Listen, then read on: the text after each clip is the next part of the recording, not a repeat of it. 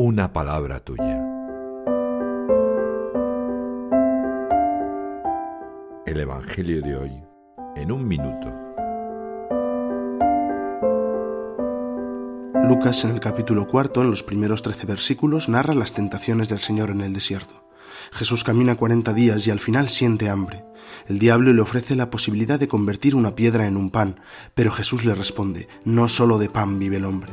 Luego Satanás le ofrece poder y gloria si se arrodilla ante él, y responde, al Señor tu Dios adorarás, y a él solo darás culto.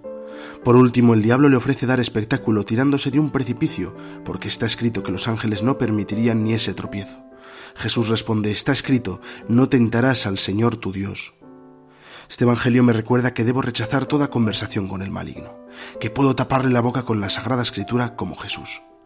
¿Es recia mi voluntad o dialogo con el mal? ¿Pongo mi confianza en Dios?